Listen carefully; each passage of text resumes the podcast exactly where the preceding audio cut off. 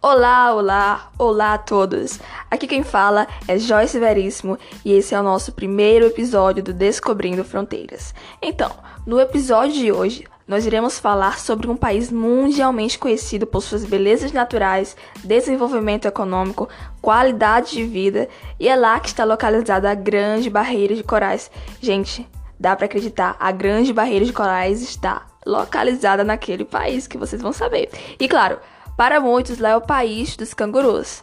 Agora vocês já sabem, né? Tá muito fácil. O país do canguru. Apresentando para vocês a Austrália. Bem, agora que vocês sabem que o país é a Austrália, vocês também já devem saber que o início da história dele é bem pouco falada. Então, por isso, hoje nós iremos falar da chegada dos aborígenes, a chegada dos ingleses, como tudo isso aconteceu até chegarmos na atual Austrália. E com direito a um convidado surpresa que vocês vão conhecer daqui a pouquinho. Então, como tudo começou? Tudo começou com a chegada dos aborígenes. Posso dizer que eles eram tipo os indígenas, só que australianos. Segundo os estudiosos, os aborígenes chegaram em solo australiano entre 40 mil e 70 mil anos atrás, vindos pelo Mar do Sudeste Asiático, e eles totalizavam mais de 700 mil indivíduos. Gente, dá para acreditar? 700 mil indivíduos, tipo quase um milhão de pessoas. Além disso, eles eram subdivididos em grupos e cada um tinha seu próprio estilo de vida, tradição cultural e religiosa. E o que, tipo, eu acho isso bem louco. Tipo, eles provavelmente chegaram juntos e daí foram se separando e cada um foi criando seu próprio estilo de vida. Eu acho que seria legal, né? Imagina você navegar lá no seu barquinho. Tô indo lá no meu barco, encontro uma terra que não tem ninguém lá. Daí você, cara, vou morar aqui. Aí você começa a habitar naquela terra e conforme seu estilo de vida, sua personalidade, e do nada tá formado um tipo de povo. Uh, com cultura, tradições, tudo conforme o seu estilo de vida. Então, uou. O país da Joyce, é isso aí, gente. Agora a pergunta que não quer calar é como esses indígenas se moviam? Qual era o tipo, é, o tipo de barco que eles usavam? Porque às vezes eu, eu, eu me pergunto, a gente sabe que os indígenas, é, eles eram bem criativos, né? Os indígenas, aborígenes, é, isso se relaciona. Então, mas será que eles tinham criado as embarcações lá naquele tempo? Porque na minha cabeça eu acho que as embarcações só começaram a ser criadas, não sei, na época dos portugueses e tal, mas como assim? Será que os, indígenas, os indígenas eles teriam a capacidade de barco que suportasse todas as ondas do mar de um continente para o outro? Para isso, nós iremos apresentar agora o nosso convidado, Raniel Veríssimo. Oi, Raniel, tudo bem? Tudo. É um imenso prazer estar nesse podcast, né? Que vai ser um sucesso. E é isso, estou muito feliz de estar aqui. Então, gente, para quem não conhece Raniel, ele é cantor, tá? Isso, realmente eu canto músicas gospel e hoje eu tô participando, né, desse podcast que tá top, conteúdo inovador que vai ajudar muito as pessoas, as pessoas que estudam e é isso. Inclusive, gente, ele não sabe muito sobre história, não, tá? Mas é exatamente esse tipo de convidado que nós precisamos para obtermos os diferentes pontos de vista, porque esses são assuntos bem curiosos, né? Então vale a pena a gente dar uma estudada nisso. Então, Daniel, eu estava falando sobre os indígenas, né? Os aborígenes, especialmente, que são os indígenas australianos. Como eles se moviam? Será que eles tinham o seu próprio tipo de embarcação que suportasse as pancadas de mar, como eu acabei de dizer? O que você acha sobre isso? Olha, pelo que eu já estudei sobre história, é, eles tinham sim o barco. O que é o barco? O barco, na verdade, ele é pequenos navios e eram feitos de troncos de árvore e era super resistente às ondas do mar. Então eles faziam barcos de, de, troncos de mar, mas como que esses barcos eles suportavam as pancadas uh, do mar? Como que, como que isso aconteceu? Rapaz, é uma coisa muito segura que eles faziam e é uma coisa muito louca, né? Porque não tinha a tecnologia que a gente tem hoje. E mesmo assim as pessoas eram criativas. Porque eu imagino assim, se eles vieram do mar do sudeste asiático e chegaram na, na Oceania, né, na Austrália, eu acho que eles enfrentaram, assim, umas tempestades, talvez, porque eles não chegaram assim de um dia pro outro, né? Eles não saíram no barco e já chegaram no outro dia lá. Então, é muito tempo no mar para um barco, uh, vamos dizer assim, pequeno. E a gente sabe que até as grandes embarcações dos portugueses, por exemplo, estavam sujeitas a, a sofrer um naufrágio. Então, isso é bem louco, né? Tipo, é bem curioso. É bem louco, mas tipo, é, se até um barco grande pode afundar, quanto mais um pequeno. Então, eles faziam, tinham uma fé, né, que ia dar tudo certo, e ia em frente, e saía um barco bom. Nossa, isso são curiosidades muito boas para o início da história de cada país, porque eu sempre me perguntei como que os indígenas se moviam e como eles chegavam em continentes diferentes, né? Então, isso é algo muito bom de se falar. Então, gente, agora que já falamos sobre a chegada dos aborígenes, vamos falar sobre a chegada dos europeus no solo australiano. Na verdade, é, essa é uma história bem, bem certa, bem curiosa também, porque segundo os livros de história, os primeiros a chegarem foram os holandeses, mas segundo o mapa de Dieppe de 1540, vários artefatos é, levam a acreditar que os primeiros a chegarem foram sim os portugueses e quase 100 anos, 100 mil anos antes dos holandeses, né? Mas já que não é certeza, vamos nos, no raciocínio de quem chegou primeiro foram os holandeses. Mais especificamente, o holandês Willem Johnson. Não sei pronunciar esse nome, gente, mas enfim. Ele chegou lá em 1606. Daí outros navegadores holandeses mapearam a costa oeste e sul do país e batizaram como Nova Holanda, Nova Gales do Sul.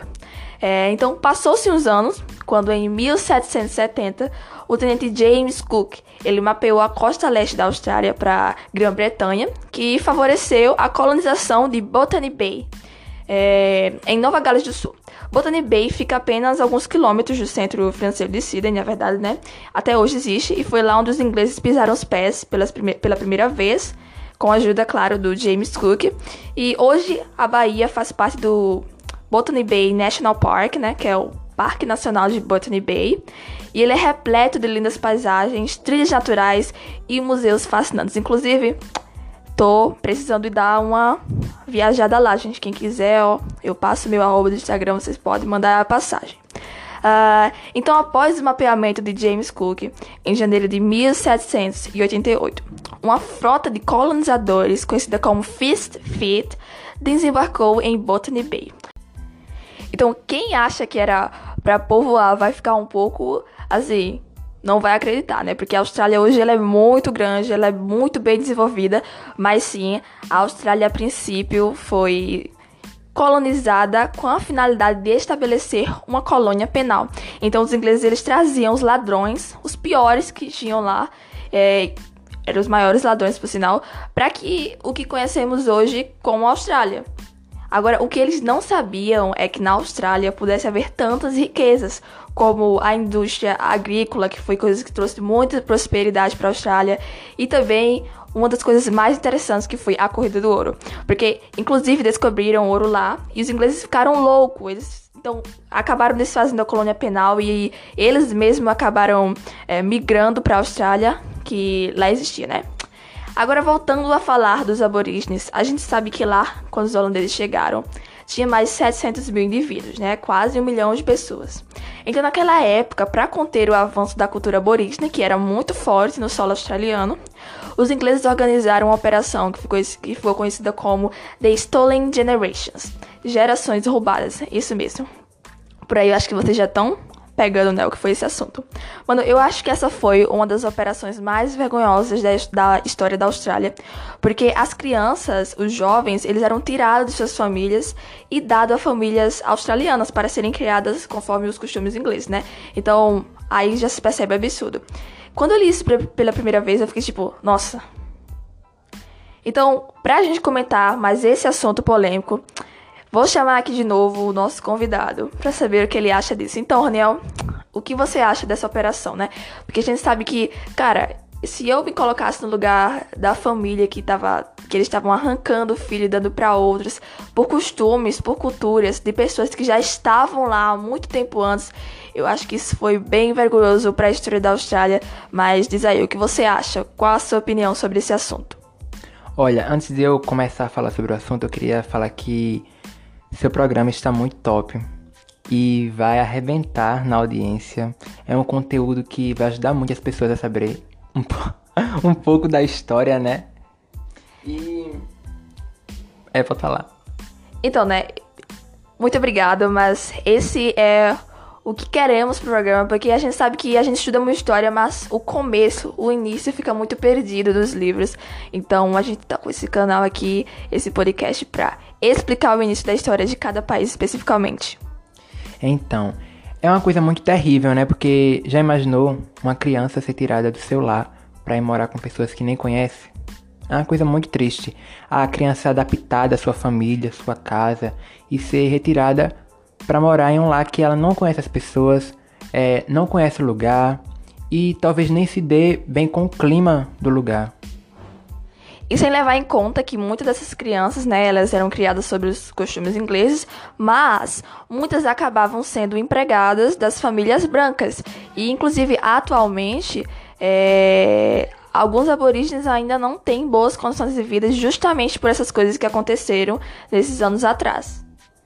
É, realmente, pros como é, aborígenes, é uma situação muito ruim, né? Eles também não eram aceitos eram pessoas tinham preconceito com eles, mas ainda bem, né, que a Austrália melhorou bastante. Sim, né? Nós vimos a melhora, tanto que a Austrália é um dos países bem multiculturais que existe atualmente. Tem pessoas de diversas etnias, mas infelizmente cada país tem uh, o seu passado obscuro, podemos colocar dessa forma.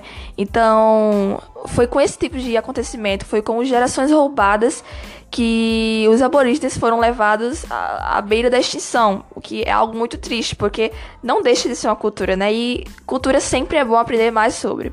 E hoje a população aborígene ela representa apenas 1% da população australiana, ou seja, em meio a 200 mil pessoas. Se naquela época existia 700 mil pessoas, hoje que a Austrália está desenvolvida deveria ter muito mais. E nós só temos 200 milhões de pessoas. Ou, oh, perdão, 200 mil pessoas. É, infelizmente, né? Eles de poucos aborígenes. Mas o bom, né, é que a Austrália melhorou, né? Como você falou é um local muito desenvolvido. E é isso. Então, você moraria na Austrália? Com certeza. Acho que é um país muito desenvolvido, muito bom.